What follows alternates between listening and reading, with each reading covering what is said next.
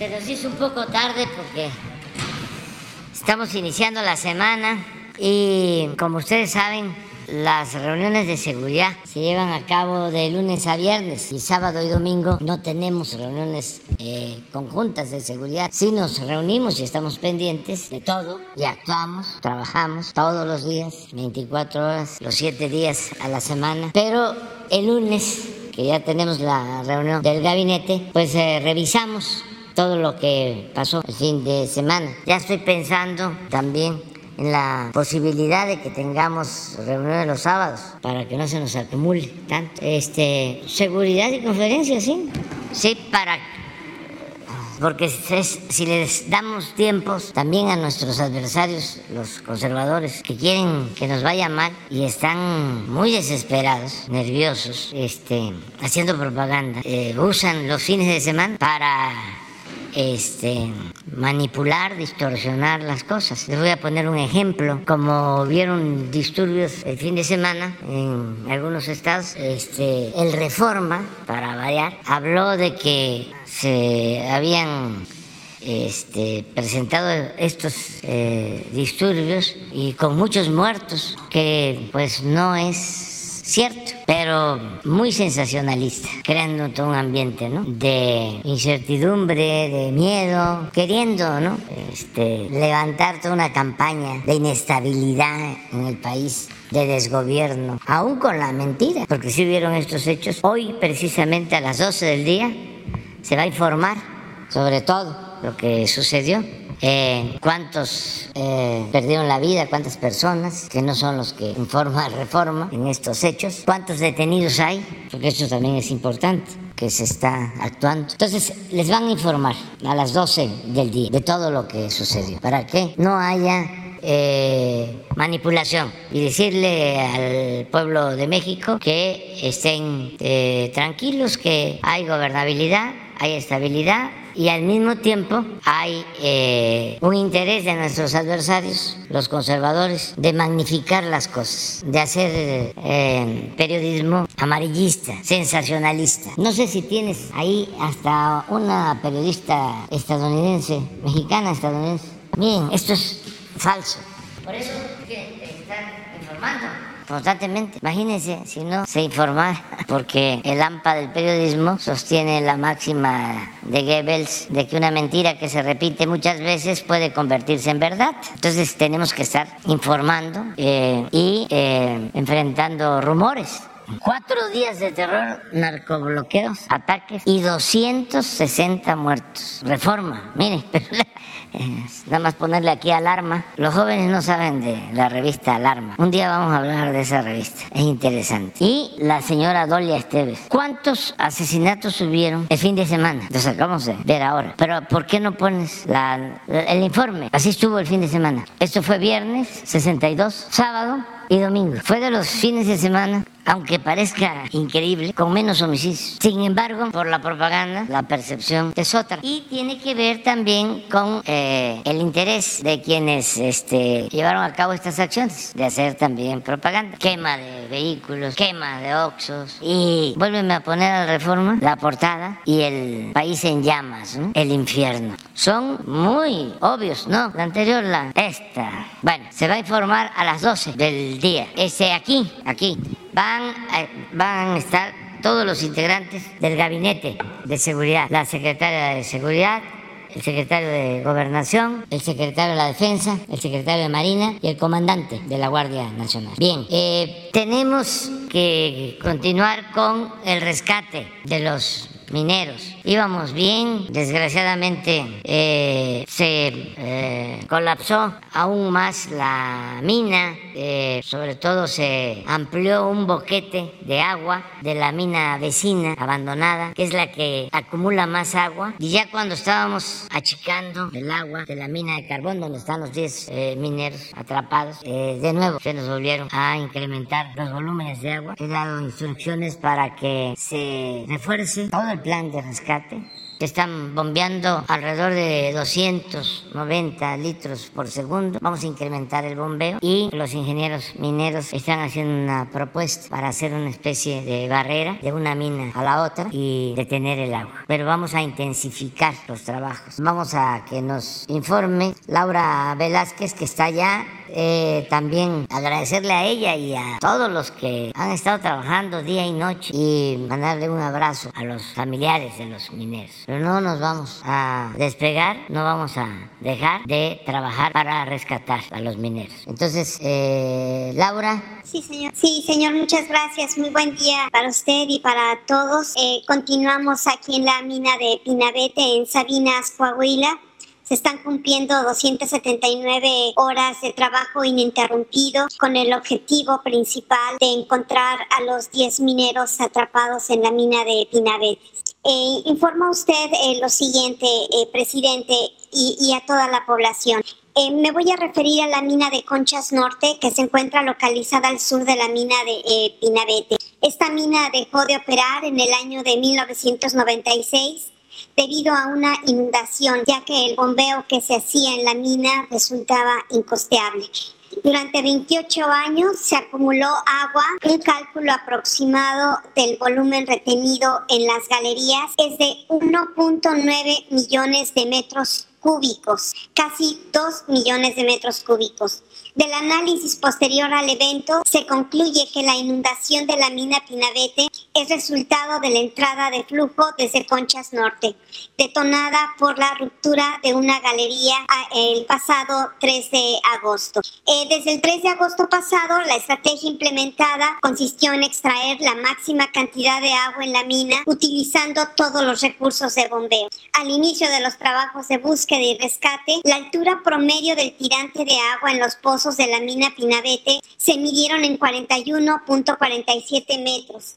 Después de 11 días de constante trabajo, en promedio los tirantes registraban una altura también por medio de 3.15 metros. Este importante abatimiento de los pozos se vio afectado el día de ayer, aproximadamente a las 5.45 de la mañana, por un ingreso súbito de agua proveniente de la mina Las Conchas Norte, por la posible liberación de agua acumulada en un cañón. Es decir, señor presidente, nosotros a las 4 de la mañana teníamos un metro treinta centímetros de, del nivel de, del agua y nos estábamos preparando para entrar por el pozo 2. Pero este ingreso súbito hizo detener toda eh, la el plan que se tenía de ingreso y se tuvo que dar paso a otro plan que daré a conocer más adelante. A partir de ese momento continúa incrementándose los niveles en los pozos de la mina Pinabete. El último corte, señor presidente, a las 5 de la mañana que tenemos es de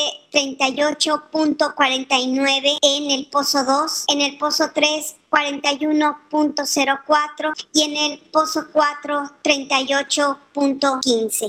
Se mantiene el bombeo permanente en la mina, se tienen seis bombas eh, ubicadas en los pozos de tiro, se han instalado ocho bombas en nueve barrenos.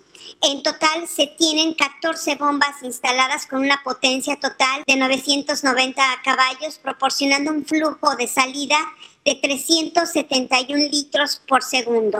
El volumen total de agua desfogada desde el inicio del incidente al día de, ayer es de 249.381 metros cúbicos, que comparativamente significan 226.710 tinacos de 1.100 litros. Eh, las condiciones al interior de los pozos y galerías se mantienen. El día de ayer un dron submarino de eh, Protección Civil de Nuevo León llevó a cabo una inmersión en el pozo número 2. Se intentó ingresar a, dos galerías, sin embargo, se encontraban obstruidas por material de la mina. También se observó eh, pedacería de tubería, eh, cuerdas y, y el agua sumamente turbia. El plan a seguir, la propuesta de la estrategia de la empresa Mimosa de los especialistas, ingenieros especializados, es la siguiente. Derivado del nuevo evento en el cual está ingresando un flujo importante de agua, un aproximado de 2.000 litros por segundo, desde la mina Conchas Norte a la mina Pinabete, el equipo técnico asesor propone llevar a cabo las siguientes acciones. Continuar con el bombeo permanente en pozos de la mina Pinabete. Dos, identificar zonas con oquedades por minado subterráneo a profundidades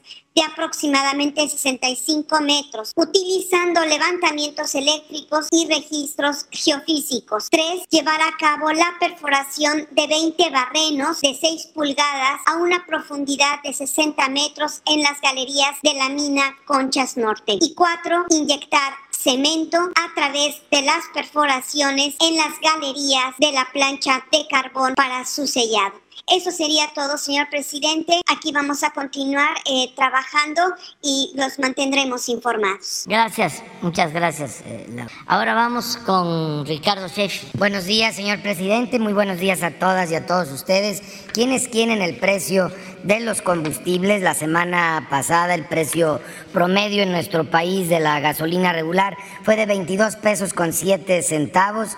El, el de la premium 24 pesos con 2 centavos y del diésel 23 pesos con 41 centavos. Mientras que con corte el 11 de agosto el precio de la mezcla mexicana de petróleo fue de 89 dólares con 14 centavos de dólar el barril. Por lo tanto, se sigue teniendo una tendencia a la baja en estos precios internacionales del petróleo y en correspondencia ha habido una disminución en el incentivo fiscal para esta semana que está en transcurso. Eh, el incentivo a la gasolina regular baja del 100% al 94.1%, prácticamente 6 puntos menos de incentivo. En el caso de la gasolina premium, queda en 72.3%, casi un 28% menos de incentivo y 100% de incentivo a la, al diésel, que ahí la tendencia no ha sido tan clara como en los otros combustibles. ¿Quiénes fueron las tres marcas? más careras en México. La semana pasada fue Redco, Winstar y Chevron los que más caros dieron, y los aliados de los consumidores que dieron los mejores precios promedio la semana pasada, ExxonMobil, Total y Orsan. Vamos a ver cada una de las ocho regiones para tener un referente del precio, cuál es el del margen más alto con el precio más alto, la gas, en el caso de la gasolina regular en Solidaridad Quintana Roo con un precio al público de 23 pesos con 52 centavos y un margen de 3 pesos con 36 centavos, comparado con los 23 centavos de margen que tuvo franquicia Pemex en Tuxtla Gutiérrez, Chiapas, con un precio al público de 21 pesos con 18 centavos. En el combustible premium tenemos que el precio más alto lo tuvo móvil en Apodaca, Nuevo León, 25 pesos con 99 centavos. Estos angelitos con un margen de 3 pesos 42 centavos, segurísimo que no le pierden, comparado con los 17 centavos de margen de franquicia Pemex en Villagrán, Guanajuato, a 23 pesos con 25 centavos el litro en consecuencia. Y en el diésel, el precio más alto con el margen más alto lo encontramos en Isla Mujeres, Quintana Roo, es de franquicia Pemex 25 pesos el litro con un margen de un peso 96 centavos comparado con 16 centavos de margen de móvil en Mexicalcingo, Estado de México, 22 pesos con 53 centavos. Recibimos 296 denuncias o quejas a través de la app de litro por litro la semana pasada. Las atendimos a través de 304 verificaciones o visitas. Cuatro eh, no se dejaron verificar y dos no se dejaron colocar sellos. Los dos que no se dejaron colocar sellos fue en Coyoacán, aquí en la Ciudad de México, en Europa número 23, esquina con Miguel Ángel de Quevedo, y también en Coyoacán, en Calzada del Hueso número 986. Estas dos gasolineras tienen eh, problemas en la calibración, no están dando litros completos y en consecuencia no dejaron colocarse los sellos. Vamos a regresar con el apoyo de Guardia Nacional. Y también cuatro que no se dejaron verificar en Concepción del Oro, Zacatecas, en Morelia, Michoacán, en Tepic, Nayarit y en Puerto Peñasco, Sonora. Eh, los que obstaculizaron la labor de la Profeco en esta gasolinera eh, en Coyoacán. Aquí tenemos todos los datos de ambas gasolineras en Coyoacán. Ahí se puede ver incluso que uno de los eh, empleados de la gasolinera se pegó de plano a la, a la bomba, este, ya se crucificó ahí con la bomba y, y no, no nos dejó eh, trabajar, pues ya lo despegaremos de la bomba pronto para poderla revisar a detalle. ¿Cuáles son las más baratas para tener un referente? Y se pueden dar cuenta que hay baratas y hay careros en todas las marcas, en todas las franquicias. Para la gasolina regular, esto es tomar, sin tomar en cuenta el margen, 19.69 de Soriana en Coatzacoalcos, Veracruz, de los más baratos, y también Soriana, buen aliado de los consumidores en Tampico, Tamaulipas, con un precio al público de 20 pesos 29 centavos, mientras que los careros en Tepehuanes, Durango, es franquicia Pemex a 24.50 el litro y Valero en Zapopan, Jalisco a 24 pesos con 37 eh, centavos. Así podemos ver el proveedor que nos conviene en cada zona, teniendo un referente el precio alto y el precio bajo, que también lo pueden checar a puntualidad, verificarlo ustedes mismos a través de la app del litro por litro, que es de donde salen estos precios. La más barata, 21.89 de franquicia Pemex en Altamira, Tamaulipas para la Premium y 21.89 otra vez de Soriana, muy bien, en Coatzacoalcos, Veracruz. Las más caras, 26.89 en Naucalpan, en el Estado de México, esto es Shell y 25.99 en Iztapalapa en la Ciudad de México de franquicia BP. Para el diésel la más barata 22 pesos 35 centavos de BP en Coatzacoalcos, Veracruz. Ya vieron, para uno es caro, para otro es barato, no tiene que ver tanto la franquicia o la marca. 22.45 la más barata de franquicia Pemex en Altamira, Tamaulipas. 26 pesos con 15 centavos la más cara para el diésel en Quick Gas Culiacán, Sinaloa y 26 pesos de franquicia Pemex en Telmeme, Villa de Morelos, Oaxaca y también seguimos verificando los servicios sanitarios, que es un servicio apreciado por los consumidores en las gasolineras. Vamos a ver el gas LP, en el caso del gas LP, haciendo corte el 10 de agosto de este año, tenemos que el precio internacional convertido a kilos y a pesos sería de 25 pesos con 2 centavos para también verlo en eh, litros eh, sería de 13 pesos con 36 centavos de peso. Ese mismo día pueden ver una clara tendencia a la baja en los precios internacionales, ya prácticamente equilibrados con los precios nacionales, diferencias de unos cuantos eh, centavos, 24 pesos con 19 centavos por kilo, el promedio en las 220 regiones en las que ahora se divide de acuerdo a la Secretaría de Energía eh, en los precios máximos. Estaba en 145 regiones. Ahora se hicieron más regiones para tener mayor precisión en los precios máximos y son ya 220, el promedio 24.19 para eh, eh, cilindros de gas y 13 pesos con 5 centavos por litro para tanques estacionarios. Y en estas 220 regiones seguimos encontrando varios que dan por abajo del precio máximo, como es el caso en Sinaloa, en Veracruz en el Estado de México, en Coahuila, en Tamaulipas y en Jalisco. Un caso, Rivera Gas, en Salvador Alvarado, Sinaloa, tiene un precio al público de 13 pesos con 31 centavos por litro, cuando el precio máximo es de 14 pesos con 53 centavos, 1.20 por litro, un poquito más eh, barato. Y también lo mismo sucede para cilindros de gas. Hay casos en Jalisco, Veracruz, Tamaulipas, Estado de México, Zacatecas, Chiapas. Un claro ejemplo, distribuidora de gas del Cañón en Totatiche, Jalisco, 25 pesos con 7 centavos cuando el precio máximo es de 26 pesos con 64 centavos, unos 50 por kilo por abajo del precio máximo. Encontramos, fuimos a visitar 852 eh, expendedores de gas LP, encontramos siete eh, que merecían multa o infracción, eh, es tres por vehículos y cuatro instrumentos de medición inmovilizados y un 2.8% de cilindros que estaban en mal estado que se sacaron de la circulación en el mercado, una negativa de verificación, esta negativa de verificación fue en el poblado del Cayaco, en Acapulco de Juárez, Guerrero. Se negó a ser verificado, pero además pudimos constatar que no estaban respetando el precio máximo. Hace mucho que no veíamos un caso que no se respetara el precio máximo. Es el primero en varios meses.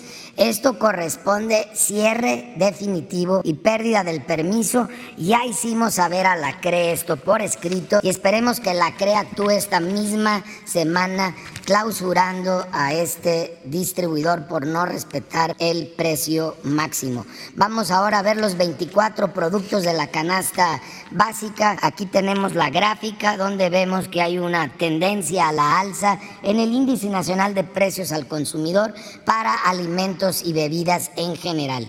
Pero los 24 productos, eh, su comportamiento es diferente, tiene una tendencia un poco a la estabilidad eh, en algunos casos a la baja, como es el caso de los precios bajos de la canasta, eh, que ya están por debajo de los mil pesos, los 24 productos en las cantidades para una familia de cuatro integrantes que comen como adulto, que es el promedio de la familia aquí en México, y lo vemos eh, en la zona centro, en donde Walmart, Express, Las Torres, en León, Guanajuato, allá con mis paisanos, Panzas Verdes, tienen en 1.099 pesos con 50 centavos esta canasta. Y los mismos 24 productos, allá mismo en León, Guanajuato, 968 eh, pesos con 65 centavos en Mega Soriana eh, eh, León Insurgentes. Entonces, ahí mismo en León se pueden trasladar de Walmart Express, que lo da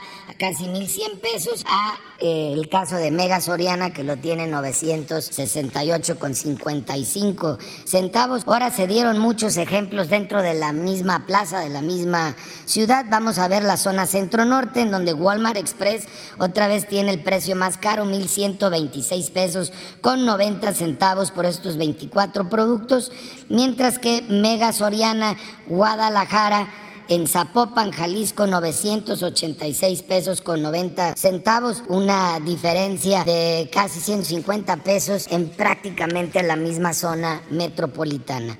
Y en la zona norte tenemos la central de abastos de Monterrey como la opción más cara. ¿Qué pasó en la central de abastos? Eran los más económicos. Hay que esforzarnos por ser aliados de los consumidores.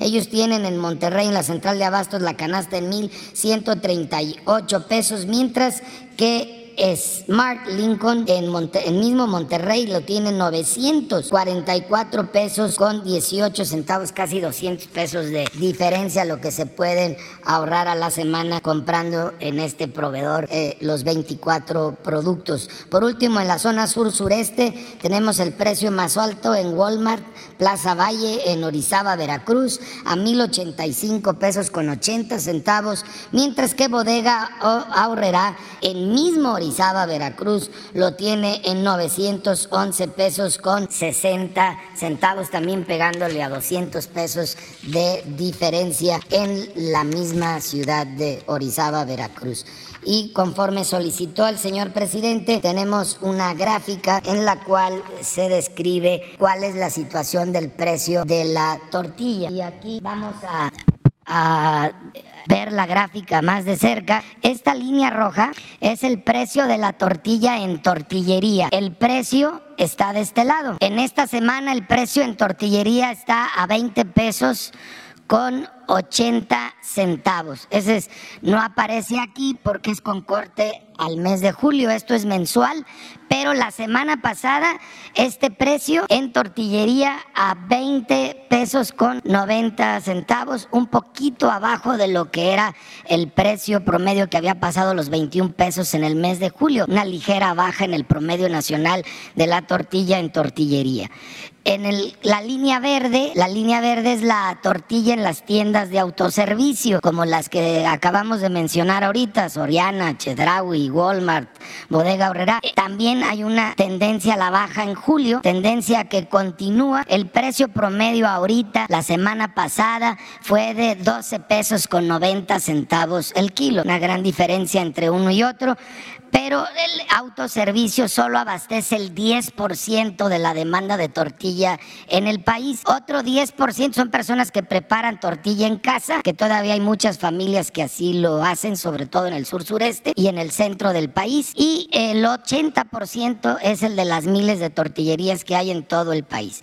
Luego tenemos el precio, que es esta línea amarilla del maíz amarillo. Esto es por tonelada y son los precios que están de este lado. Y tenemos el precio del maíz blanco, que es esta línea gris que está abajo. Vemos un mercado muy errático estos últimos meses eh, con una tendencia a la alza, aunque afortunadamente ya en este agosto empezamos a ver una ligera tendencia a la, a la baja como proyección. Eh, y tenemos las dos principales empresas proveedoras de harina de maíz nixtamalizado, que es Minza y eh, Maseca. Maseca es el actor preponderante, como dicen los estudiosos de la economía y de esos aspectos de las leyes. En otras palabras, es el que más vende en el mercado mexicano. Minza vende mucho menos que Maseca. Y Maseca se ve que aunque suba o baje el precio del maíz, e, estos angelitos nomás saben subirle y van para arriba, para arriba, para arriba. Minza tiene un comportamiento eh, más parecido al mismo comportamiento que tiene la tonelada de maíz en el mercado nacional. Pero el comportamiento en tortillerías está directamente relacionado al precio que da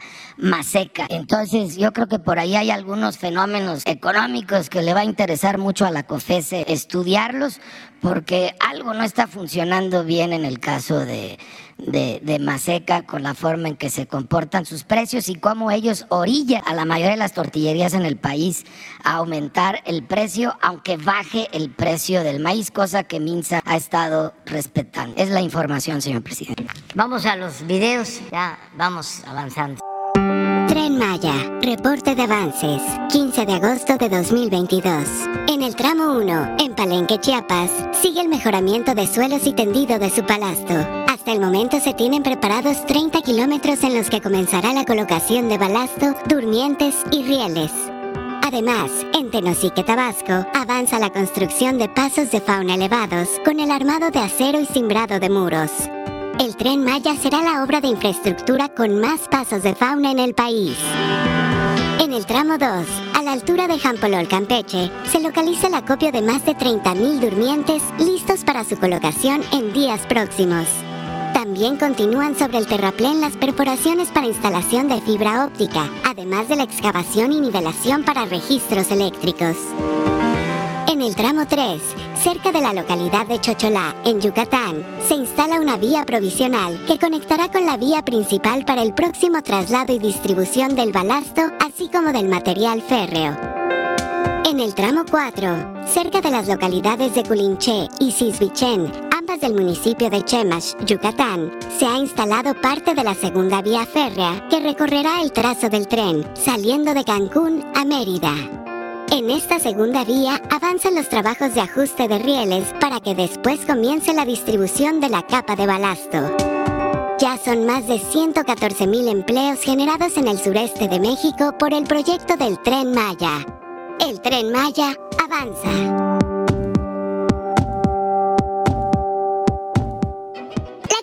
Nacional del Agua informa los avances en la construcción del Parque Ecológico Lago de Texcoco. En el vivero continúan los trabajos para la germinación de semillas, así como el mantenimiento de 2.366.000 piezas de vegetación herbácea y arbustiva. Asimismo, inició la construcción de los almacenes para el resguardo de insumos agroquímicos, como fertilizantes y productos para el control de plagas. Se realizan trabajos de composteo de material vegetal para la producción de suelo para la propagación de vegetación. En los polígonos se realizan trabajos preliminares para su cobertura con vegetación herbácea. En áreas del jardín central, prosigue el mantenimiento de árboles, arbustos y herbáceas en las zonas jardinadas, así como las actividades de control y retiro de vegetación invasora. Se realizan trabajos de banqueo de árboles y arbustos de distintas zonas para su posterior trasplante en las áreas de equipamiento deportivo. En el área de laberintos continúan los trabajos de rehabilitación de registros de concreto mediante el retiro de elementos de acero, empaques, pulido de muros, entre otras acciones. Iniciaron los trabajos preliminares para la colocación de acabados en la ciclovía. Por otra parte, se continúa con el tendido de geotextiles e inicia la colocación y compactado de tesontle para la conformación de terraplenes para las barreras rompeviento y brechas cortafuego. Continúan los trabajos de colocación y compactación de tepetate para la conformación de bases de pavimentos en senderos y plazoletas. Se realizan las excavaciones y tendido de tuberías para las redes hidrosanitarias, así como el habilitado de acero y colados de concretos para la construcción de cimentaciones superficiales. Prosiguen los trabajos de construcción de canchas deportivas, mediante habilitado de acero, colado de losas y construcción de muros de contención. También se realizan guarniciones en senderos peatonales. De forma permanente, se realizan acciones de monitoreo, rescate y protección de la flora y fauna de la zona. A la fecha, se han generado más de 4.000 empleos en la construcción del parque.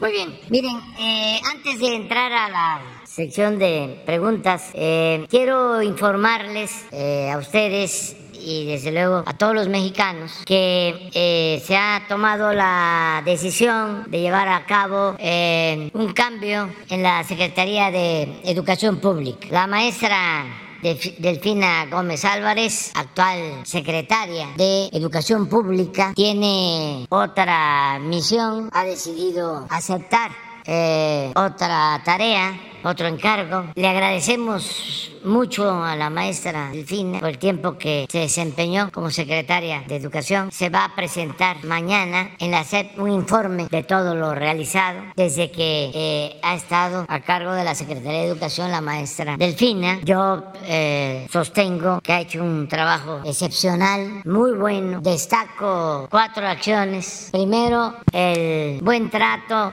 la buena relación con las maestras y los maestros de México, porque eso es parte de nuestra política educativa, que nunca más se afecte la dignidad de las maestras, de los maestros, como se hizo anteriormente, y que además eh, se les atienda en sus legítimas demandas, es decir, que eh, se otorguen sus plazas, lo que hemos hecho, mañana la maestra va a informar, se han entregado, se han garantizado alrededor de 600 mil plazas en eh, el sector magisterial para los trabajadores de la educación. Y también eh, se han mantenido prestaciones y acabamos de llevar a cabo un ajuste en eh, los sueldos a los maestros. De modo que hay atención especial a los maestros se ha logrado eso. En correspondencia, aunque eh, no hemos hecho ninguna campaña en ese sentido, solo por la actuación responsable de las maestras, de los maestros, en el tiempo que estuvo la maestra y desde antes, desde que estamos en el gobierno, no han habido paros. Esto eh, no se ha dado a conocer, pero eh, es notorio el cambio de lo que pasaba en los anteriores gobiernos y la situación actual, donde cuando no se tenían cerradas las escuelas por la pandemia o ahora que va a reiniciar el ciclo escolar. Eh, los maestros ahí están, en sus aulas. Eso marca la diferencia. También se ha avanzado mucho en mejorar los contenidos educativos que ya han sido aprobados. Después de consultas, no solo con expertos, con pedagogos, sino con las mismas maestras y maestros los que eh, atienden a los alumnos en el aula, los que tienen la experiencia y saben lo que se necesita. Nada que ver con la llamada reforma educativa que se quería imponer sin el consentimiento y sin tomar en cuenta a las maestras y a los maestros, que son los que transmiten el conocimiento en el aula. Entonces ya están los nuevos contenidos educativos y se van a ir eh, introduciendo en los libros de texto. Lo tercero que es importante destacar es el avance en el programa La Escuela es Nuestra, la entrega de presupuesto a las sociedades de madres, de padres de familia, para que ellos se hagan cargo del mantenimiento de los planteles educativos. Ya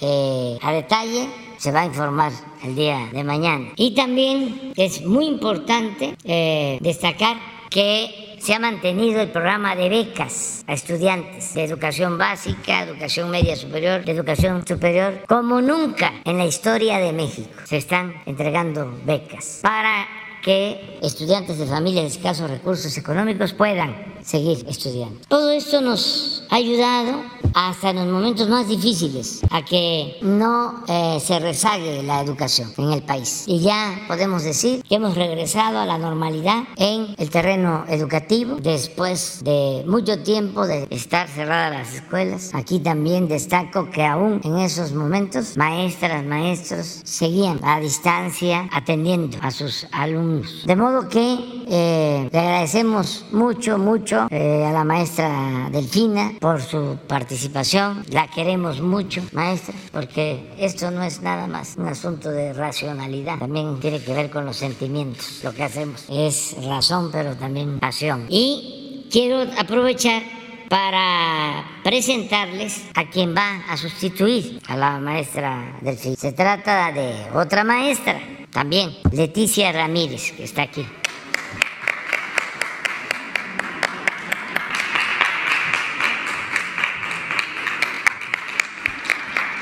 Ella, Leti,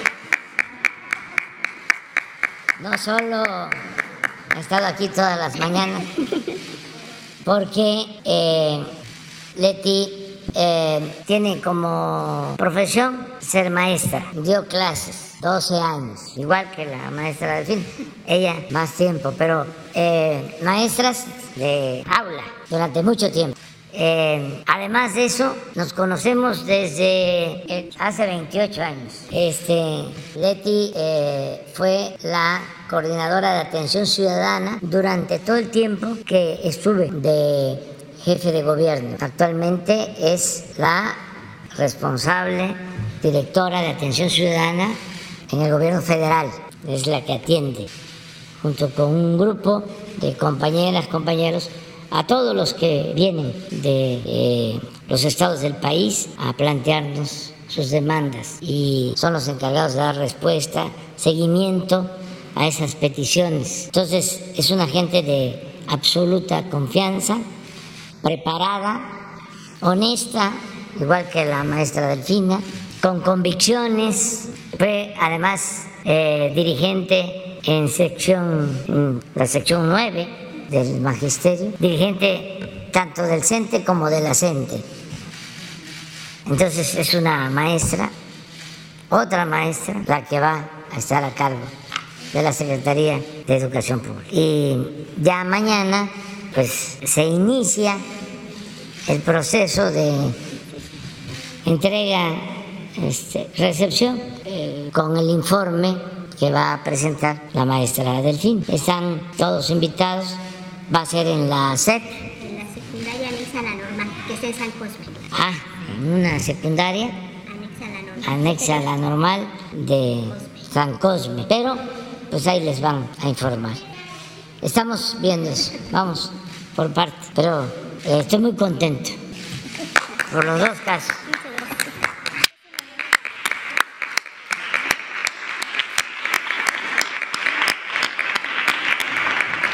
Gracias. Ahora sí vamos. Una, dos, tres, cuatro, cinco. Ahí, cinco vamos. Así, así vamos. ¿Sí? Buenos días a todos. Buenos días, presidente. Presidente, históricamente las extradiciones que México ha re- realizado de eh, delincuentes reclamados por Estados Unidos, perdón, no me presenté, Erika Ramírez de la revista Contralínea, han resultado malos acuerdos para el país. Allá los integrantes de la delincuencia organizada negocian con las autoridades estadounidenses para reducir condenas o asegurar mejores tratos a cambio, pues esa nación se queda con los recursos económicos que las organizaciones criminales generaron en México y también obtienen información de las complicidades de los criminales con personajes de los sistemas político y financiero, así como empresarial mexicanos. Estados Unidos se reserva esa información para utilizarla después eh, con ventajas sobre el gobierno de México. Además, los delincuentes terminan solo respondiendo por crímenes cometidos en aquel país y se quedan en la impunidad los cometidos aquí en territorio nacional. Ahora que ha sido recapturado Rafael Caro Quintero, uno de los personajes claves en la información en la formación de los cárteles de las drogas con complicidad de autoridades tanto mexicanas como estadounidenses, y que acumuló una gran riqueza por, todo lo que, lo que traficó y negoció en, en territorio mexicano y es reclamado por Estados Unidos. ¿Qué posición tiene su gobierno sobre una eventual extradición? y si no considera que México debe primero asegurar los recursos que acumuló este personaje para reintegrarlos al Estado mexicano y también antes de ser entregado a Estados Unidos debería informar qué autoridades mexicanas y estadounidenses facilitaron sus actividades. Bueno, es un asunto que se ha planteado ya al gobierno de Estados Unidos, el que lo que se sustrae de México, el dinero que es de México, sea eh, producto de estas actividades ilícitas o de actos de corrupción, eh, debe de regresarse al país. Esta gestión, este planteamiento lo tiene a su cargo la Secretaría de Relaciones Exteriores, porque ya se ha venido hablando de eso. Eh, no estamos de acuerdo, como tú lo mencionas, de que confisquen todos los bienes, incluso eh, si entregan bienes, les eh, reducen penas y son bienes que pertenecen al pueblo de México. Se está viendo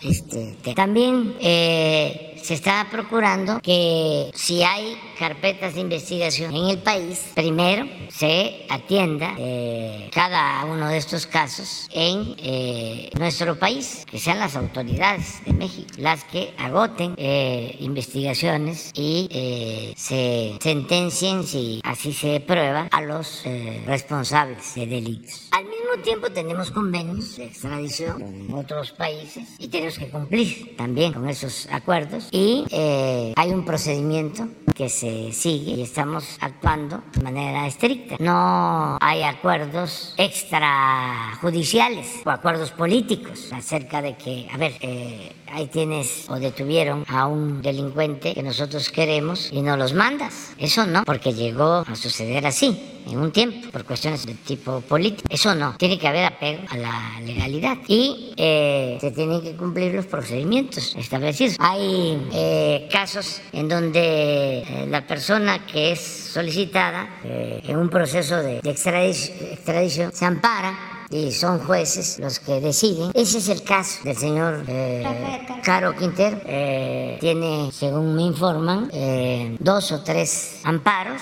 en los juzgados del Poder Judicial y creo que uno de esos amparos tiene que ver con no aceptar la extradición. El Poder Judicial va a resolver. Lo que sí quiero decirles es que no hay nada, nada al margen de la ley, nada, nada. Y nadie por encima de la ley. Es decir, no, no hay impunidad. Eh, hay un auténtico Estado de Derecho, se cuida eso. Y sobre qué informe este personaje eh, de las autoridades mexicanas y estadounidenses que facilitaron todas sus operaciones con el crimen organizado, ¿ya tiene alguna información? No, porque eso tiene que ver con la fiscalía y con los jueces. Y vuelvo a eh, repetir de que estamos viviendo una etapa nueva. El Ejecutivo tiene sus funciones, pero ya la fiscalía es autónoma y también, eh, de hecho y de derecho, de facto y de jure, el Poder Judicial es autónomo, algo que no sucedía antes. Antes el poder de los poderes era el Ejecutivo y en especial el presidente. Ya no es así. Esto es parte del cambio, de la transformación que estamos eh, llevando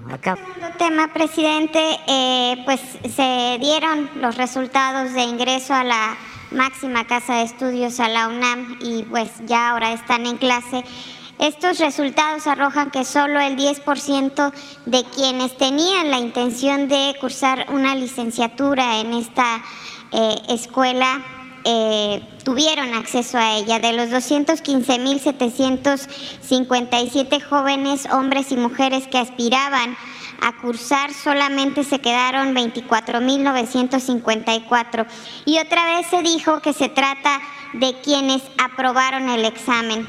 Lo cierto es que la UNAM sigue con la misma política neoliberal de ofertar escasos lugares y aunque haya alumnos que pues lo merezcan, no se les da, no se abre este espacio.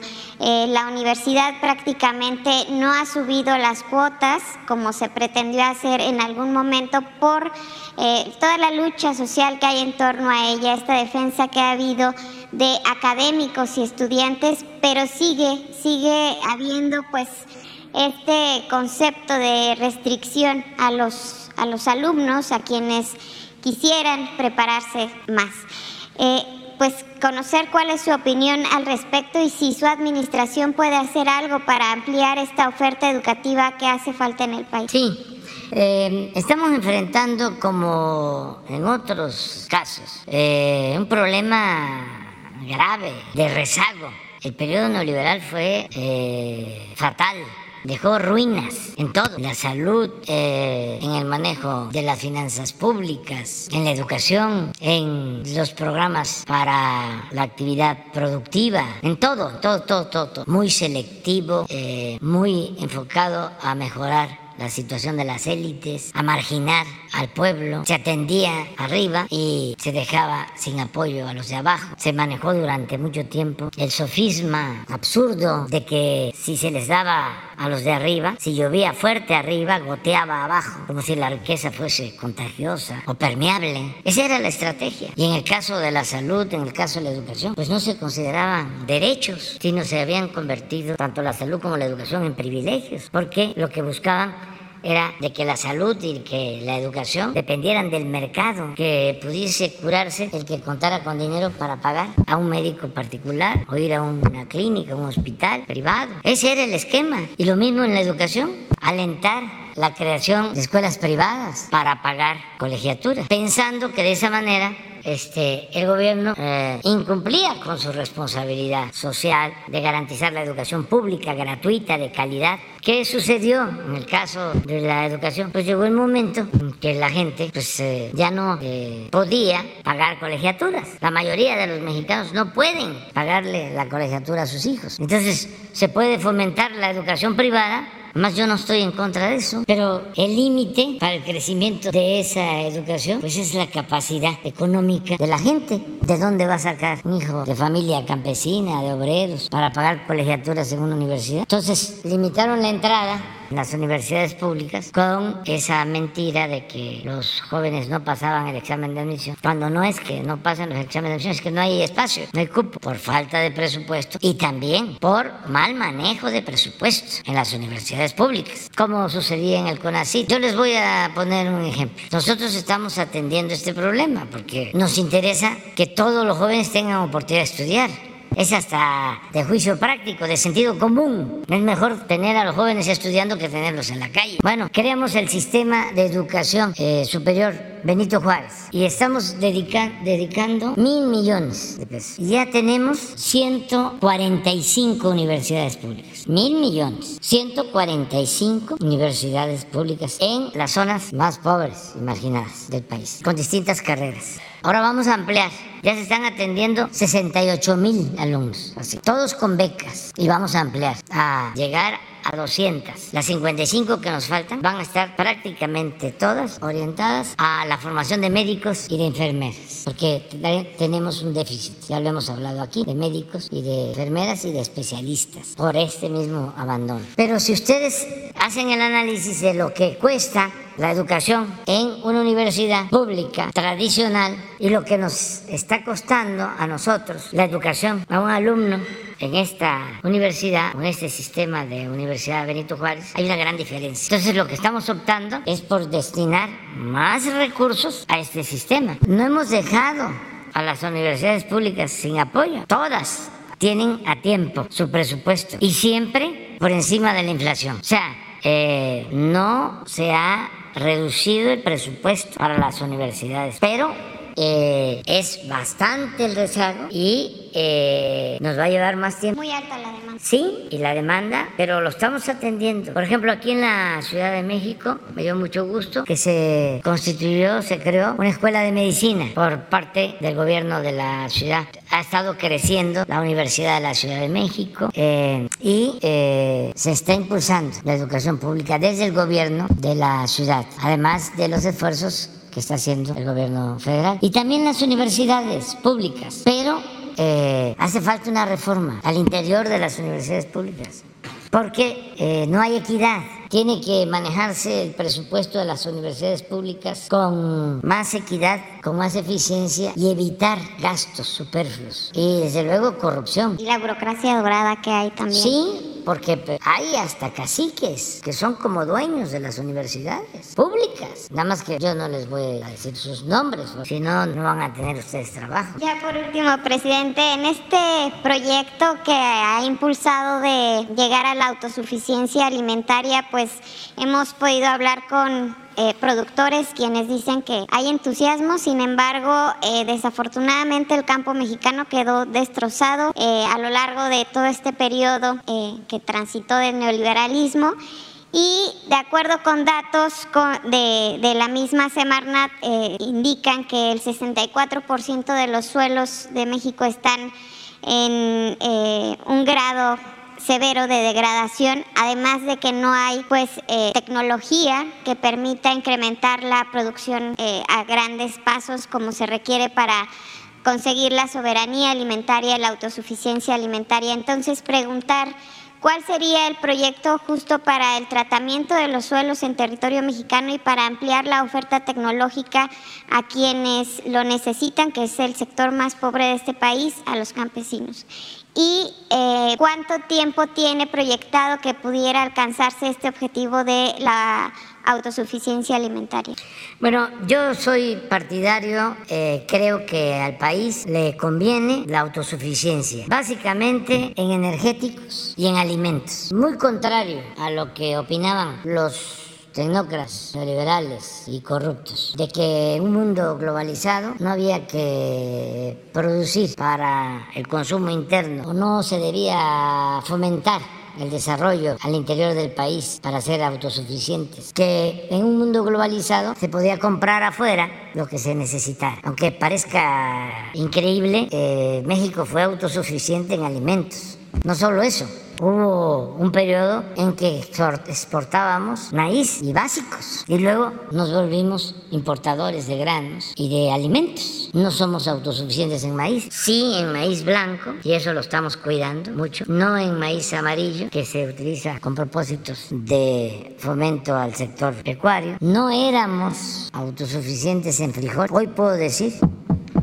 que ya somos autosuficientes en frijol. No somos autosuficientes en arroz. Llegamos a ser autosuficientes y eh, hubo un abandono total a la producción de arroz, al grado de que estamos comprando el 80% del arroz que consumimos. Se abandonó por completo. Lo mismo ha pasado con el trigo, con otros alimentos. Y bueno, para tener una idea, de lo que significó el abandono al campo, pensemos que hace 25 años, 30, éramos autosuficientes en la producción de fertilizantes y perdimos eh, esa producción de fertilizantes y estamos importando los fertilizantes. Lo mismo sucedió en el sector energético. Éramos autosuficientes en la producción de gasolina, de diésel, de muchos eh, petroquímicos. La industria eh, de la petroquímica era de las más avanzadas del mundo y en el periodo neoliberal acabaron Quedaron en el abandono todas las plantas. Se salvaron de milagro las seis refinerías que nos las dejaron convertidas casi en chatarra. Porque la política neoliberal eh, fue la de vender petróleo crudo y comprar gasolinas. Nos volvimos importadores. México llegó a ser el país del mundo, el país petrolero que más importaba combustibles. Una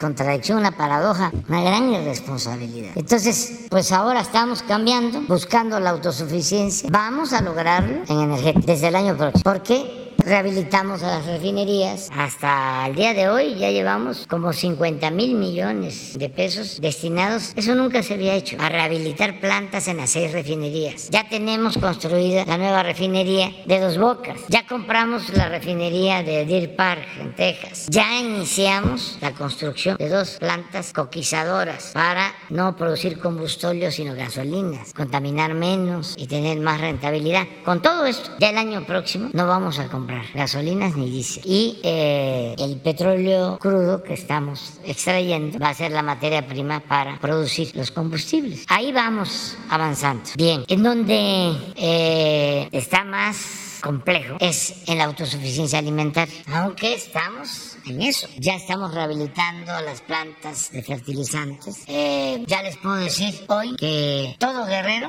tiene fertilizantes gratuitos, ya entregados a todos los productores de Guerrero. Y eh, debemos de llevar como el 50-60% de entrega de fertilizantes gratuitos a productores pequeños de Chiapas, de Oaxaca, de Nayarit, de Durango, de Zacatecas. Y vamos a ampliar este programa de entrega de fertilizantes gratuitos a dos millones de productores, precisamente para impulsar la autosuficiencia. Eh, yo ando recorriendo el país y me ando dando cuenta de cómo está el campo, la producción, cómo están las milpas y creo que vamos a tener buenas cosechas este año. Eh, afortunadamente ha ido creciendo la producción de básicos en el tiempo que llevamos, pero eh, es mucho el déficit. Hay que seguir este, adelante, ayudando a los campesinos, a los productores y eh, también eh, ayudando más a los pequeños. Primero, la producción para el autoconsumo, que no les falte maíz. Sin maíz no hay país. Que coman los que nos dan de comer. Primero, ellos. Maíz y los básicos, lo que tiene que ver con la canasta básica, los 24 productos de la canasta básica. Porque sí, eh, en la balanza comercial del sector agropecuario somos superavitarios tenemos eh, superávit, es decir, eh, vendemos más de lo que compramos en el sector agroindustrial. Vendemos más. Pero ¿qué cosa es lo que vendemos?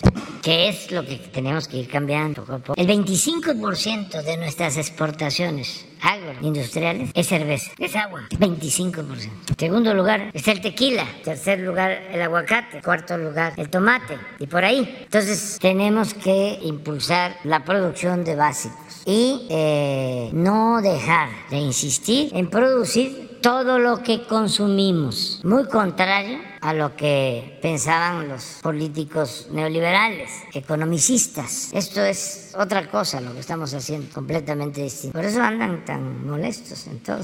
¿Hay propuesta de tecnificar el campo en su administración? Sí, pero también eh, yo no quiero eh, iniciar nada que no vaya a poder este, terminar, lo que quede inconcluso. Ya tenemos nuestro plan, por ejemplo, en tecnificación del campo, es eh, dejar funcionando terminadas más de 100 mil, alrededor de 100 mil hectáreas de riego. Eso va a ser muy importante. O sea, terminar el sistema de riego de los pueblos yaqui, el sistema de riego de Alejandro Gascón Mercado, que va a implicar alrededor de 30, 35 mil hectáreas. Nayarit, estamos avanzando muy bien. El sistema de riego de la presa de Santa María, sistema de riego de la presa de Picacho, básicamente 100 mil eh, hectáreas, ser mucho. Eh, vamos a, a seguir con el plan de apoyo a pequeños productores, dos millones de pequeños productores, apoyos con recursos directos, con fertilizantes gratuitos. Eh, vamos a seguir con el programa Sembrando Vida, con apoyos directos también a pescadores. Se va a fortalecer todo el plan de desarrollo al sector agropecuario. Adelante. Gracias, presidente. Eh, buenos días. Shaira Rosagel, corresponsal de Grupo Gili,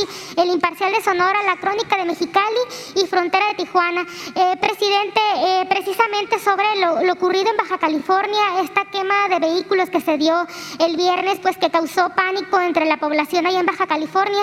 ¿Cuál sería el mensaje que usted enviaría a los baja californianos?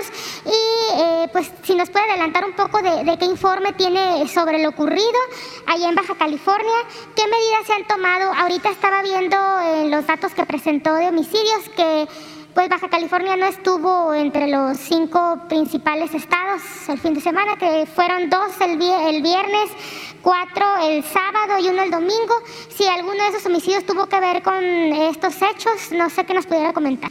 Es que los hechos del fin de semana, nada más adelanto, eh, causaron pérdidas de vidas humanas eh, en Jalisco por enfrentamientos, en Guanajuato, pocos, y donde hubo eh, más este, pérdidas de vidas humanas, muy lamentable, porque fue población inocente, personas que no están metidas en actividades ilícitas, ciudadanos inocentes. Fue en Juárez, porque ahí sí dispararon a la gente. Muy lamentable, no se había dado eso. Pero en el caso de Tijuana y Ensenada, no, fue más eh, propaganda, o sea, quema de vehículos y otras actividades que afortunadamente no significaron la pérdida de vidas humanas. Por eso hay gente que está pensando que tiene que ver con cuestiones eh, políticas, pero eso eh, es mejor mantenerlo como una hipótesis y no darle tanta importancia, porque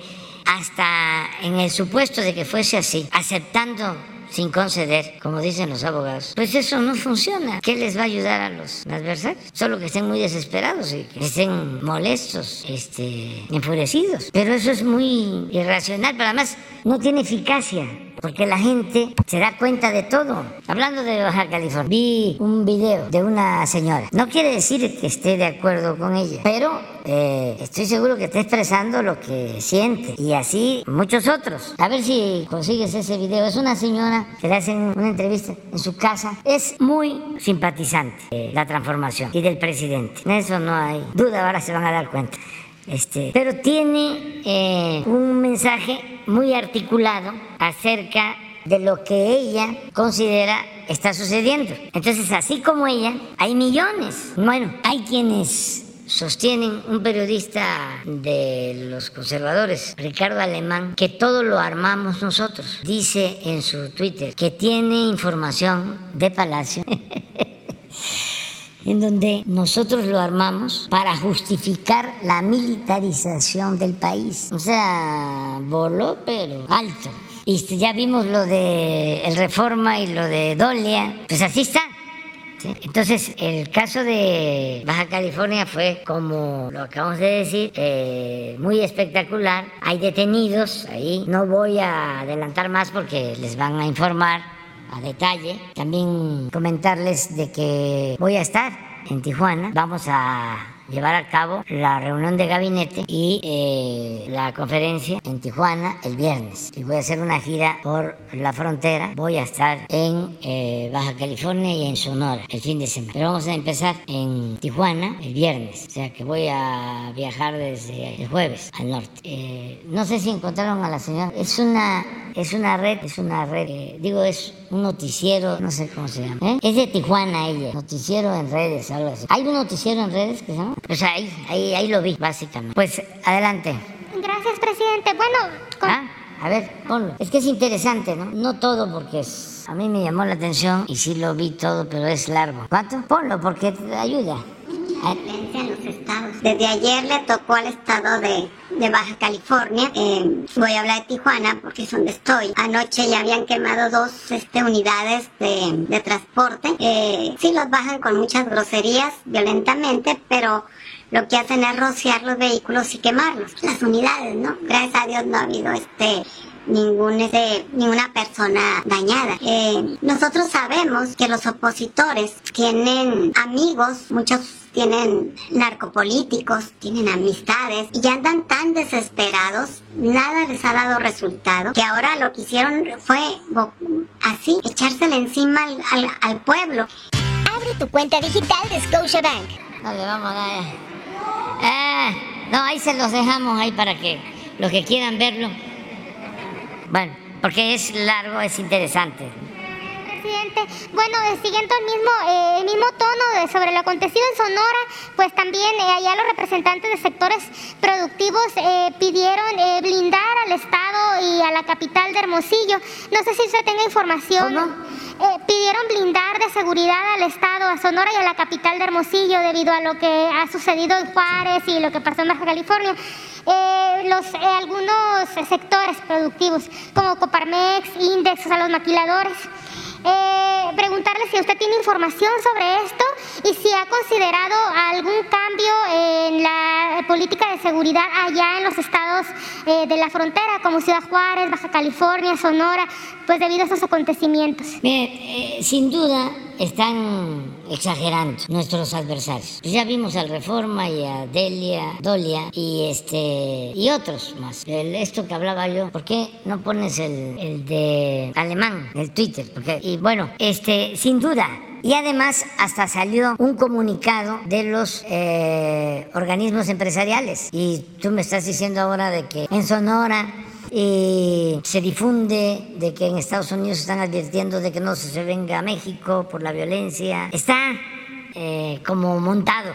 Eh, es propagandístico. No hay ningún problema mayor, pero sí quieren este, agarrar esa bandera de la violencia. Pero bueno, ya dije, ya informé de cuántos homicidios hubieron el fin de semana. Claro, Aquí son dos cosas, la realidad y la percepción. ¿Y qué cosa es lo que manejan los medios informativos del el conservadurismo? Pues la percepción. Crear un ambiente de miedo, de temor. Qué barbaridad, es ingobernable. Este, el país no es cierto. Pero miren esto, este es periodista de los de antes, pero así son todavía la mayoría. Última hora, me dice una fuente de Palacio, pero no es la fuente del este, patio central. el terrorismo, ah, porque eso es lo otro. Recomiendan usar la palabra terrorismo. En Jalisco, Guanajuato, Chihuahua y Baja California fue ordenado por López Obrador a sus aliados, me imagino, del crimen organizado. Yo di la instrucción desde aquí, ¿no? La estrategia de incendiar al país justifica la militarización decretada por ambos. O sea, yo eché a andar todo esto para justificar la militarización del país. ¿Lo dudan? Este, esto sí calienta. ¿Cree que soy Calderón? Que este, ante cualquier provocación, ¡guerra! No, no, no, no, no. Afortunadamente, qué, qué lástima que no podemos este, seguir escuchando a la señora porque lleva más tiempo. A ver, ponla, porque ahí está la respuesta. Digo en parte, eh, porque habla de la narcopolítica y cosas por el estilo y a ver no ha habido este ningún este ninguna persona dañada eh, nosotros sabemos que los opositores tienen amigos muchos tienen narcopolíticos, tienen amistades y andan tan desesperados, nada les ha dado resultado, que ahora lo que hicieron fue así, echársela encima al, al pueblo. El pueblo que ya no los soporta, el pueblo que ya no los quiere. Lo mismo, ellos nos odian, nosotros no los queremos, ¿verdad? Entonces, no, a ellos no les importa hacernos daño, la verdad. Siempre nos los han hecho, siempre nos han robado. Ahora que no nos estamos dejando, pues se violentan, ¿no? Y, y esta violencia no es natural. Ellos quieren hacer parecer que nuestro presidente no está trabajando en contra de la violencia. Quieren hacernos creer que es ineptitud, que es falta de, de trabajo de nuestro presidente. Y están muy equivocados. Ninguna persona que tenga dos dedos de inteligencia y que no los haya visto estos tres años, dar, un día sí, otro día también que no sepa que en el fondo de toda esta violencia generada están los narcopolíticos y los opositores. Lo sabemos, no necesitamos este ya. Sabemos que Lito, sabemos que todos ellos, que el Enrique, todos ellos son este narcopolíticos y pueden hacernos daño. Sí, pero más daño nos han hecho tantos años, ¿verdad? Ahora, hace rato llegué con mi doctora, fui porque traigo problemas de asma Mm, ella sabe si me inyecta o no para que no se me cierren, me colapsen mis bronquios y, y, y deje de respirar, ¿no? Entonces voy y me dice la secretaria, no va a venir la doctora por seguridad. Yo me siento mal, pero aún así, aún así, mi primer pensamiento no fue decir, ah, miren todo lo que está pasando, nos está perjudicando este gobierno. No, jamás, nunca lo pensé y se los puedo jurar. Yo nunca juro en vano. ¿Saben qué fue mi primer pensamiento? Esta violencia. Y se lo dije en voz alta porque yo no sé callar lo que pienso. Estaba la secretaria y le dije, ¿sabes qué?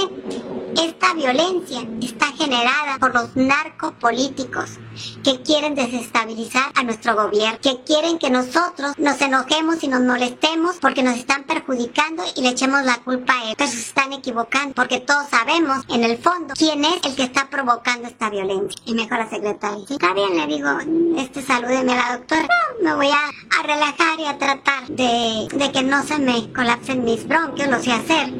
Eh, es desesperante, pero lo sé hacer. Pero les digo, aunque me diera la crisis asmática en la madrugada, aún me, que me esté muriendo, no voy a, no voy a renegar de mi gobierno. Voy a, maldecir y voy a, a decirle hasta de qué se van a morir. Van a ser a los narcopolíticos y a los opositores que les pidieron ese favor, que fueran... Pero eh, esa es la polémica que hay. Este, yo lo que puedo comentarles es lo mismo. La gente está muy informada. Eh, nosotros eh, estamos pendientes, estamos actuando de manera coordinada, como siempre. Eso nos ha ayudado mucho. Eh, la Secretaría de Defensa, la Secretaría de Marina, la Guardia Nacional, los gobiernos estatales. Estamos trabajando de manera coordinada. Nada más piensen que, a diferencia de antes, hay 115 mil elementos de la Guardia Nacional en todo el país. Cuando llegué al gobierno, la Secretaría de la Defensa y la Secretaría de Marina en conjunto tenían 285 mil elementos. Y ahora con la Guardia Nacional, estamos hablando de 400 mil elementos para cuidar al pueblo sin violar derechos humanos. Entonces, es decirle a la gente, eh, vamos bien, eh, no eh, se dejen manipular, es evidente, yo no sé si haya conexión o mano negra, si se haya instrumentado esto, si se haya articulado. De lo que no tengo duda es de que nuestros opositores, los conservadores corruptos, sí, este, ayudan en la propaganda negra. El señor de Hoyos, que está en Tijuana, que fue de la Coparmex y que pertenece al grupo de Claudio X González, pues ese es un promotor de todo eso. Y así otros. Pero eh, no hay eh, nada que temer. Eh, estamos nosotros trabajando y cuidando al pueblo. Y también porque es bastante la propaganda y hay que atajarla, la propaganda negra, las campañas de calumnia, el amarillismo, hay que atajarlo.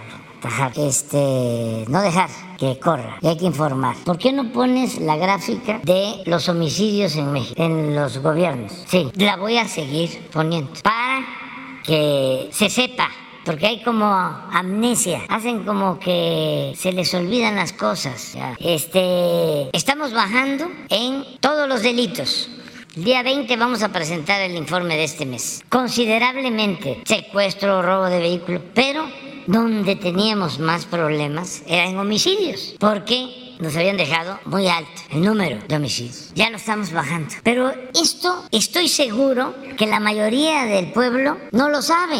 Y no porque no quieran saberlo, sino porque se oculta, porque no les conviene a los adversarios conservadores, hipócritas y corruptos. Pero estas son cifras oficiales del INEGI, no son nuestras. Este Salinas, homicidios, los incrementó en 9.2. Cedillo los bajó en 31.2. Fox lo subió en 1.6. Miren, el paladín de la seguridad lo subió casi 200%, porque aquí fue donde se declaró la guerra. Muchos de los que están ahora en esta campaña en contra nuestra fueron los aplaudidores o partícipes de este error. Y hemos dicho en otras ocasiones que los errores en política son como crímenes. Esos homicidios con Enrique Peña Nieto, 59% de incremento. Y eso es lo que llevamos nosotros hasta ahora, 9% menos de cuando llegamos. Este último dato lo acaba de dar el INEGI y la tendencia es a la baja. Entonces, benditas redes sociales y benditas mañaneras, porque solo así